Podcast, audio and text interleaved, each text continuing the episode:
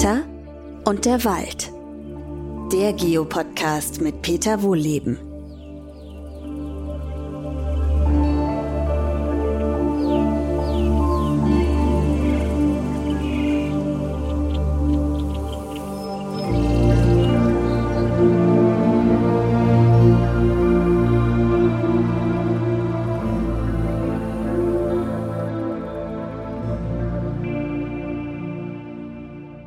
Willkommen zu einer neuen Podcast-Folge. Diesmal wieder waldaktuell. Und heute beschäftigen wir uns nicht mit Studien und neuesten Nachrichten, sondern mit dem aktuellen Holzeinschlag. Also draußen im Wald laufen jetzt die großen Maschinen, Motorsägen und schweren LKWs. Wir haben uns schon mal über die Wege unterhalten in der vergangenen Folge, die dann so zermatscht werden. Die Frage ist, wie hat sich das eigentlich entwickelt bis dahin, wo wir heute stehen? Aus der Vergangenheit raus. Das hängt natürlich alles miteinander zusammen. Und wir gehen erstmal zurück in die früheren Zeiten, als man Holzeinschlag noch ganz normal von Hand gemacht hat, ohne Motor. Ist streng genommen noch gar nicht so lange her. Ich sitze hier übrigens wieder an meinem Schreibtisch, habe hier mir gerade eine Tasse Kaffee gemacht. Draußen rieseln die Schneeflocken. Es wird langsam dunkel. Ja, ist ja jetzt sehr, sehr früh. Also ich nehme es jetzt gerade hier um 4 Uhr auf und ja, es sieht eigentlich schon aus, als könnte man bald die Lampen draußen anmachen. Gut, wir gehen mal zurück in die Vergangenheit. Hier bei uns auf dem Dorf, wie das so war. So übrigens das Forsthaus, das liegt außerhalb vom Dorf, ne, so ein Kilometer ungefähr.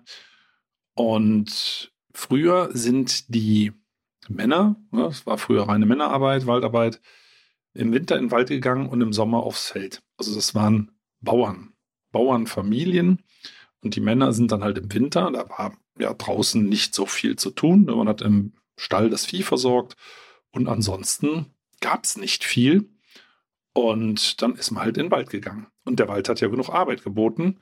Es gab ja noch keine Maschinen. Also wir sind jetzt mal so in der Zeit vor, na, sagen wir mal, vor dem Zweiten Weltkrieg. Also wir brauchen gar nicht ganz so weit zurückzugehen. Da hat man die Bäume noch mit Äxten und Sägen gefällt, zugerichtet. Dann wurde das Holz auf Karren verladen. Und die ganz schweren Stämme übrigens, äh, habe ich mich immer gefragt, wie hat man die denn aufgeladen gekriegt? Also ich weiß nicht, ob ihr mal ein Stück Holz hochgehoben habt. So ein Stammteil, die sind ganz schön schwer. Und wenn das so ein Riesenstamm ist, ich sag mal, auf so einen halben Meter oder noch dicker, und zwei, drei oder noch mehr Meter lang, das kriegt man nicht mehr gehoben. Auch nicht mit vier, fünf Leuten. Und ähm, dann haben mir die Leute das mal erzählt, nee, das hat man früher unter die Karren gebunden. Also drunter, ne, da kann man das mit Seilen so ein bisschen hochziehen und wurde unter der Ladefläche transportiert, quasi. Also interessante Methode, habe ich noch nie live gesehen, macht ja keiner mehr, wurde mir aber so erzählt. Also das hat man im Winter gemacht. Holz eingeschlagen. Es war ein mühsames Geschäft. Holz war damals übrigens viel, viel mehr wert als heute. Viel mehr wert, also 20, 30 Mal mehr als heute. Und entsprechend vorsichtig ist man damit umgegangen. Man hat es eben wirklich nur dann genutzt, wenn es unbedingt gebraucht wurde. Also heute wird ja weit über die Hälfte des Holzverbrauchs direkt verbrannt. Zum Hausheizen oder auch in irgendwelchen Kraftwerken. Und das hätte man früher im Leben nicht gemacht, weil es einfach viel zu teuer gewesen wäre. Also man hat gekocht, klar. Also in einem äh, Holzherd in der Küche. Das war auch der einzige Raum, der dann beheizt war. Und hier, auch bei uns hier im Forsthaus, das ist 1934 gebaut worden, haben sich dann die Waldarbeiter am, oh, ich weiß gar nicht, war es Sonntag? Was Samstag oder Sonntag? Ich glaube, es war Sonntag, getroffen, um sich ihren Lohn in Bar abzuholen. Ich habe auch noch so alte Lohnbücher gefunden seinerzeit. Also äh, die sind dann hier alle reingestiefelt. Also wahrscheinlich zur Freude der Familie in Anführungszeichen. Die werden ordentlich nach Stall gerochen haben, selbst wenn sie ihre Sonntagskleidung anhatten. Die Straßen waren ja nicht geteert. Äh, und wenn es dann ordentlich matschig war, dann sind die alle hier reingestiefelt. Ob die die Schuhe ausgezogen haben, weiß ich nicht. Es waren auf jeden Fall viele und unser Haus ist nicht so groß. Also das Forsthaus hat so boah, 120 Quadratmeter.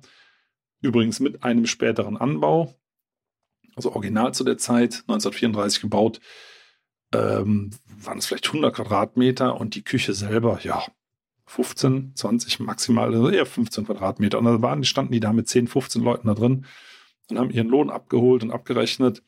Aber so war das damals. Ne? Und im Sommer war Ruhe. Da ist nicht viel gewesen. Also was der Förster damals gemacht hat, weiß ich nicht. Aber erzähle ich heute mal ein paar Geschichten dazu.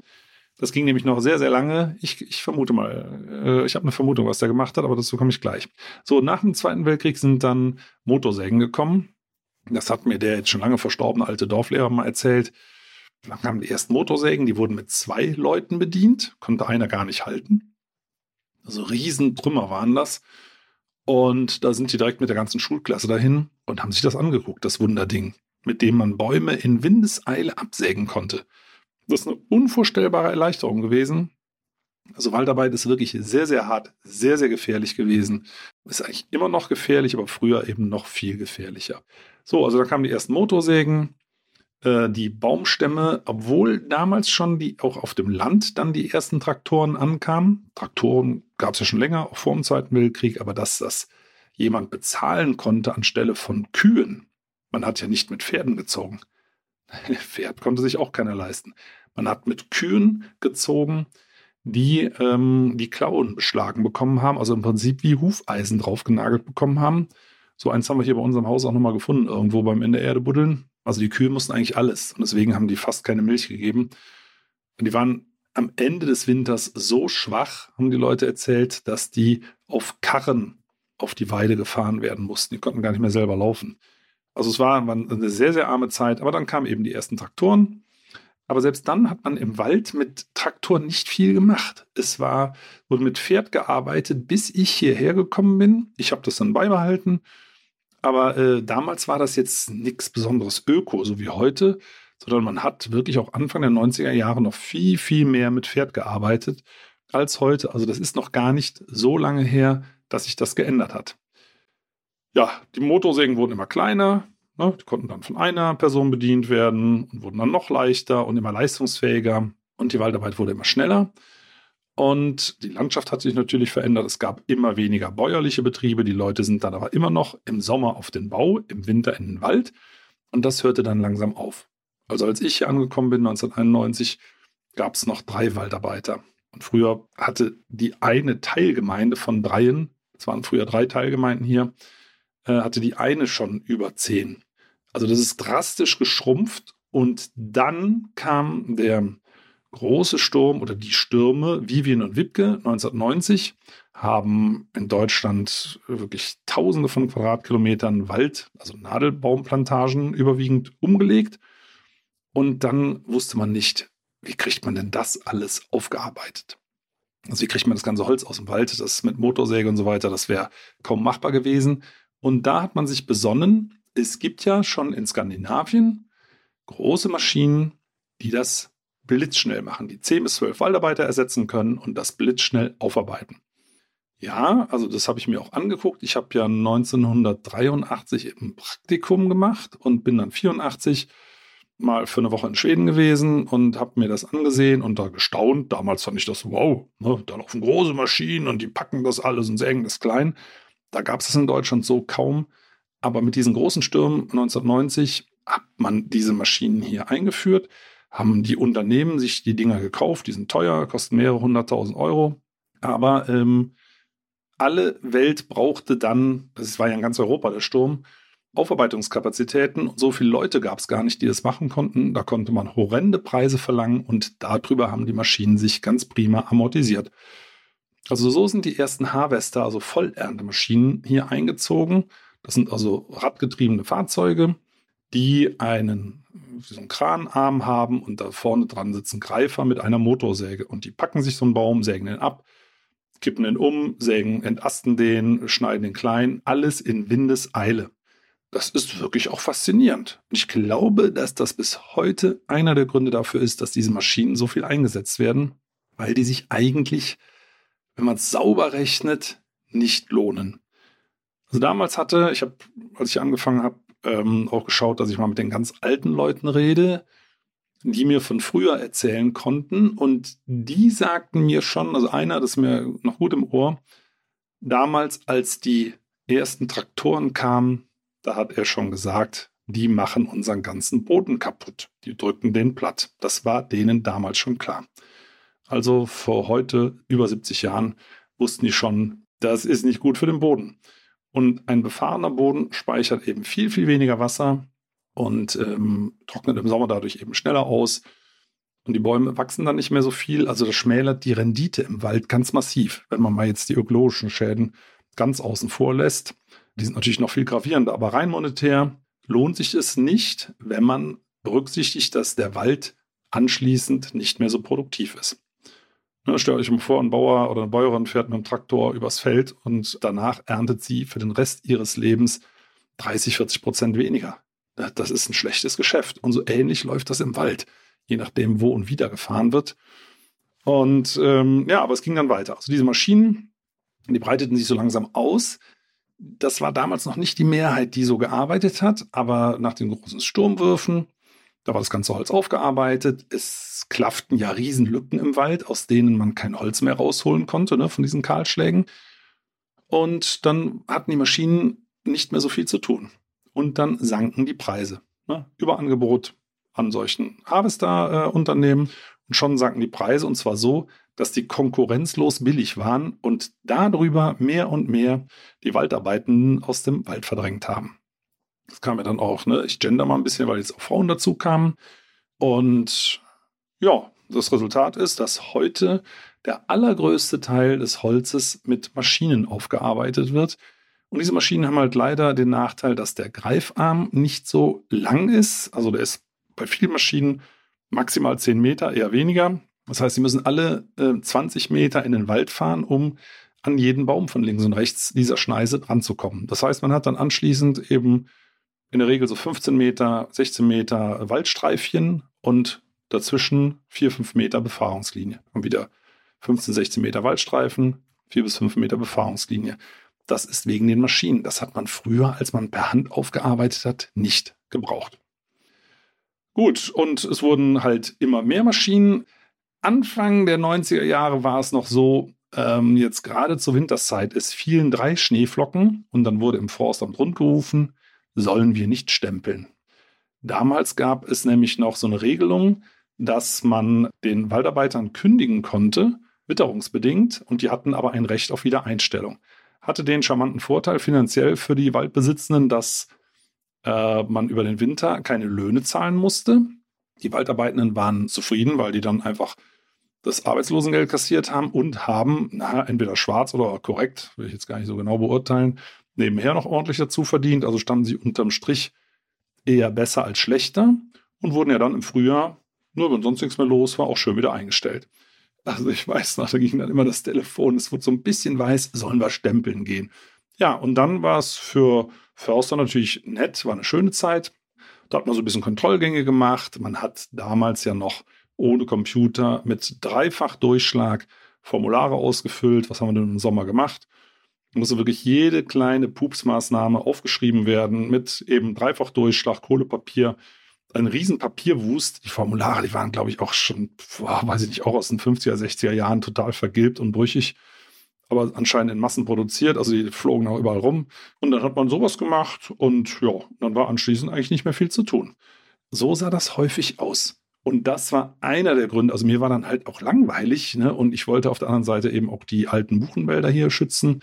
Und deswegen habe ich schon, ich glaube, wann waren das? 1997 dann touristische Angebote hier entwickelt Wanderungen mit anschließend Grillen oder Survival-Trainings ähm, und habe der Gemeinde gesagt, lasst mal eure alten Buchenwälder stehen. Da fällt mir noch irgendwas anderes dafür ein. Lasst uns das Geld lieber aus solchen Sachen holen. Oder einen der ersten Bestattungswälder in Deutschland eingerichtet und so Sachen halt, weil ich dachte, das, das geht nicht. Ne? Also du musst, du musst irgendwas tun. Du kannst ja nicht äh, nach einer Stunde schon wieder die Füße auf den Tisch legen. Ich wollte schon gerne acht Stunden arbeiten, ähm, weil mir der Beruf einfach Spaß gemacht hat und macht mir immer noch Spaß äh, und habe halt andere Sachen ausgedacht. Aber das war ein sehr ruhiges Leben. Das muss man schon mal sagen. Ne, das ist übrigens auch einer der Gründe, vermute ich mal, warum viele Forstverwaltungen recht aggressiv mittlerweile äh, auf Nachfragen von Bürgerinnen und Bürgern reagieren, weil es halt dieses freie Leben beschränkt. Das ist man nicht gewohnt. Also als Förster war ich ja Beamter. Ne? Ich habe das ja gekündigt schon vor vielen Jahren, bin ja selbstständig schon länger.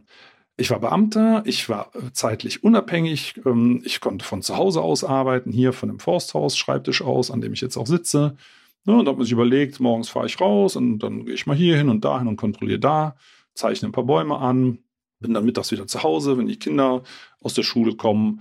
Und ja, und wenn man fleißig war, war man fleißig. Wenn man nicht fleißig war, war man halt nicht fleißig. Ne? Das hat eigentlich kaum jemand interessiert.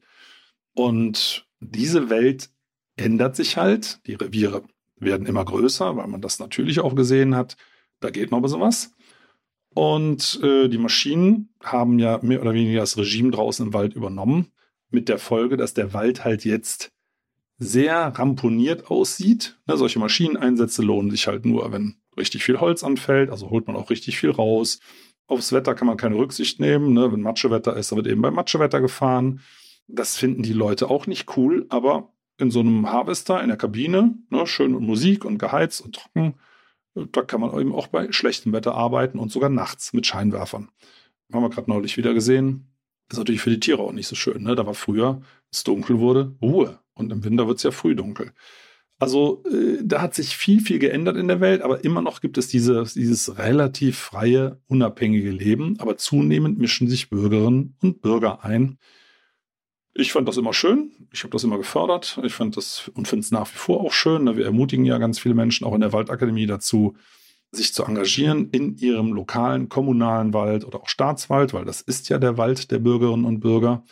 Wohl wissend, dass das manche Kolleginnen und Kollegen nicht cool finden, aber Försterinnen und Förster sind eben Dienstleister der Bevölkerung und äh, die entscheidet ja letztendlich über die Wahlen und Parlamente, was draußen im Wald zu passieren hat. Das war früher halt wirklich anders.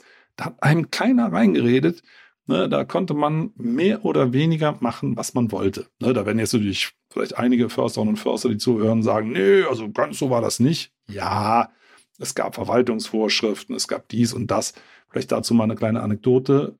Ich äh, habe ja gerade schon erzählt, dass ich die alten Buchenwälder schützen wollte. Die mussten laut Plan aber abgehackt werden. Ne, das stand drin. Aber ich wollte das nicht. Das hat mir leid getan. Ne, so diese alten Buchen absägen. Ich hatte ganz am Anfang damit gestartet und als die Dinger so zu Boden krachten, habe ich gedacht, warum machst du das überhaupt? Das hat mir so leid getan, dass ich den Bürgermeister, ich war ja staatlicher Beamter, ich habe ja die Gemeinde betreut im Auftrag des Landes. Und dass ich dem Bürgermeister gesagt habe, komm, das lassen wir lieber.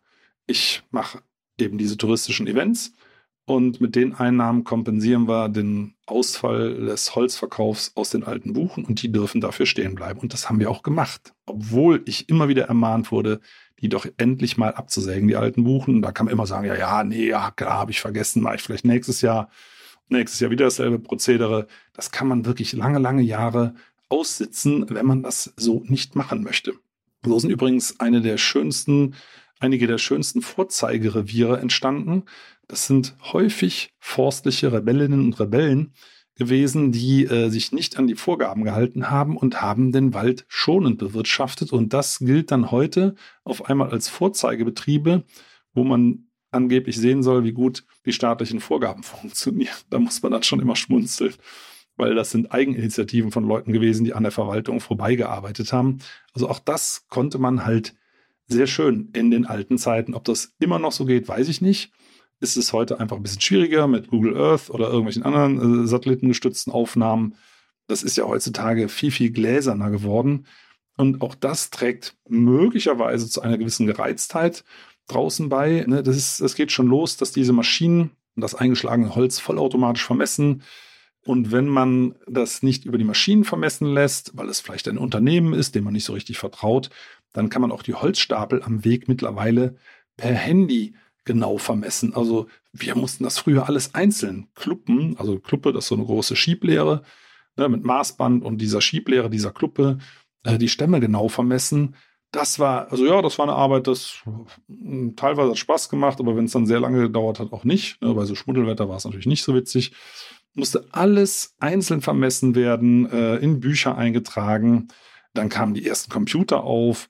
Die war natürlich irre umständlich, irre langsam. Also ich glaube, alleine die Einführung des Revier-PCs, also da gab es schon PCs, hat mit Planung und Umsetzung mit allem Pipapo so zehn Jahre gedauert. Also ich habe den hier bekommen, als ich schon gekündigt hatte und den dann wirklich nicht mehr brauchte. Also auch da hat sich die, die forstliche Welt eben total verändert. Es wird immer gläserner, es geht schon immer schneller, es geht immer rücksichtsloser in Bezug auf die Wege, in Bezug auf den Maschineneinsatz. Die einzelnen Kolleginnen und Kollegen haben immer weniger in der Hand. Das kann auch frusten, wenn man mit einem anderen Berufsbild gestartet ist. Und dann kommen, wie gesagt, noch die Bürgerinnen und Bürger und sagen immer, das ist aber nicht so schön. Und guck mal, was machst du denn hier? Nochmal, zu Recht. Ne? Das Problem liegt ja woanders. Ne? Äh, das liegt eben bei den staatlichen Organisationen, die mit dem Wald so ruppig umgehen, weil die halt versuchen, das betriebswirtschaftlich optimal zu trimmen. Und das sieht man im Wald halt mittlerweile an. Also nochmal, das war früher auch so. Also früher äh, musste man auch Zahlen erwirtschaften, keine Frage. Aber da hatte man viel, viel mehr Freiraum. Und wenn man gesagt hat, ich mache das nicht mit, dann macht man das halt nicht mit. Das geht heute nicht mehr so einfach. Also da würde ich mir schon manchmal wünschen, dass sich äh, Försterinnen und Förster schützend vor den von ihnen betreuten Wald stellen und sagen, das geht so nicht. Ihr könnt hier nicht alles kaputt fahren. Ihr könnt hier nicht so viel Holz rausholen. Das ist ja plündern. Lasst das mal. Ich habe halt den Eindruck, das traut sich heutzutage keiner mehr und das konnte man früher tatsächlich einfach machen. So, da war das eben so. Also wurde früher sehr viel weniger Holz eingeschlagen als heute, vielleicht ein Drittel so viel. Also als schonender, weniger, mit Waldarbeitern, mit Pferden. Im Sommer sowieso so gut wie nicht. Also während der Brutzeit, ne, da wird, heute wird rund ums Jahr Holz eingeschlagen. Das hat es früher so nicht gegeben. Ja, der Sommer war früher auch eine schöne Zeit. Also Winter war ja nicht so viel. Also Holzeinschlag hat man das schon gemacht. So im Herbst und dann kam eben der Schnee. Dort mal also zwei, drei Monate Ruhe gehabt und dann ging es im Frühjahr wieder los, da wurde gepflanzt und neue Forstkulturen angelegt und im Sommer so ein bisschen Jungbestandspflege gemacht. Das macht man heutzutage eigentlich auch nicht mehr. Das ist so Rumgeschnipsel zwischen den gepflanzten Bäumchen. Im Prinzip so wie Unkrautbeseitigung. Natürlich völliger Quatsch. Dadurch werden die Flächen ja noch trockener und heizen sich noch stärker auf. Aber das hat man so gemacht. Manche machen das übrigens bis heute so, habe ich neulich nochmal gesehen. Also jetzt im letzten Sommer. Aber ansonsten war auch der Sommer sehr, sehr ruhig. Ja, es war also im Rückblick, es war ein ruhiges, schönes Leben. Ich selber habe mir halt einfach noch Zusatzarbeit besorgt, von der ich bis heute profitiere. Ne, das waren so die Anfänge äh, dessen, was nachher auch in die Waldakademie überführt worden ist mit den ganzen Angeboten. Das ist einfach schön gewesen und ist auch nach wie vor schön, aber gehört eigentlich nicht traditionell zum Weltbild eines Försters oder einer Försterin. Also da hat sich viel, viel geändert. Und jetzt kommen wir mal zurück zu dem aktuellen. Also wenn ihr draußen unterwegs seid und da läuft gerade ein Holzeinschlag und die ganzen Wege werden zermatscht und ihr fragt euch, warum denn jetzt gerade bei diesem Wetter, gerade wenn es so schneit, dann werden die Wege ja noch matschiger, weil die unter dem Schnee äh, richtig schön weich werden.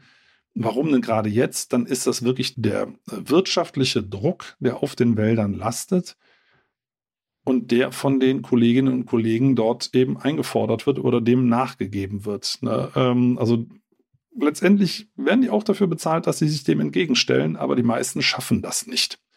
Und was vielleicht auch noch dazu kommt, ich gehöre ja auch zu den Babyboomern, Jahrgang 64, das sind die Jahrgänge, die halt besonders stark sind. Und da wurde nicht so viel befördert. Klar, es gibt ja immer so einen Stellenkegel. Ja, so ein paar, oben ein paar Häuptlinge, unten drunter äh, ganz viele, die halt nicht so, so viel äh, bekommen im Monat. Und wenn oben welche in Rente gehen, dann können unten welche nachrutschen.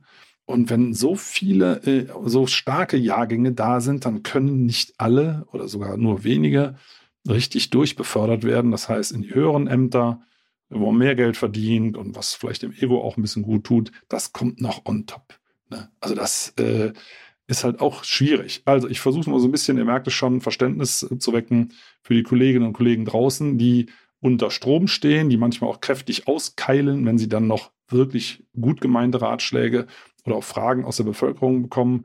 Aber auf der anderen Seite, das müssen sie aushalten. Die Zeiten sind im Wandel. Der Wald ist schwer unter Beschuss, gerade auch durch die Forstwirtschaft. Äh, das ist ja der Grund, warum der Wald den Klimawandel, die Klimakrise so schlecht verträgt, weil er schon vorher so stark geschwächt worden ist und noch immer massiv zur Ader gelassen wird. Also es ist, ihr seht schon, ich bin so hin und her gerissen. Auf der einen Seite tut es mir leid, was da an den Forstverwaltungen passiert äh, mit den Leuten. Auf der anderen Seite kriegen die auch Geld dafür, dass sie mal äh, jetzt sich hinstellen und sagen, so geht's nicht mehr weiter. Aber wir beenden das mal damit jetzt hier. Äh, das ist ja ein komischer Schluss, ich weiß. Also es ging ja eigentlich nur darum, mal zu zeigen, was hat sich in der Forstwirtschaft alles verändert warum äh, ist das im Wald mittlerweile so, ja, brutal, matschig, kaputt, die ganze Situation. Das ist, weil sich eben der Wandel, den wir draußen außerhalb des Waldes, in den Städten, in der Industrie, in der Technik überall gesehen haben, halt auch im Wald vollzogen hat. Und das ist ein Ökosystem, das verträgt solche Technik im Prinzip nicht. So kann man es mal ganz einfach runterbrechen. Diese harte Technik verträgt es nicht. Und man könnte auch heute immer noch, wir machen das ja auch, äh, mit Waldarbeitern, Waldarbeiterinnen und Pferden arbeiten. Sehr viel schonender, äh, mit sehr viel weniger Schäden. Das kann man machen. Das ist zwar direkt erstmal etwas teurer, aber auf die lange Sicht durch die Schonung des Ökosystems rechnet sich das sehr wohl. Da muss es also hingehen. Also weg von diesen, ja, wir sind im Moment praktisch, praktisch auf einen Tiefpunkt angekommen dieser Waldbehandlung, dieser doch relativ harten. Und das seht ihr halt draußen, wenn ihr jetzt spazieren geht. Ich hoffe nicht allzu viel. Ich wünsche euch, dass ihr einen schönen Wald vor der Haustür habt. Und wenn ihr keinen schönen Wald habt und wenn dort irgendjemand aus der Forstverwaltung mal wieder die Nerven durchgehen, dann dürft ihr der Person auch mal ruhig auf die Schulter tippen und sagen, sei mal ein bisschen freundlicher zu den Bäumen und freundlicher zu dem Wald. Die können doch auch nichts dafür, dass deine Verwaltung so mit dir umgeht. In diesem Sinne wünsche ich euch ein paar schöne Tage draußen im Wald, bis wir uns bei der nächsten Podcast-Folge wiederhören. Tschüss!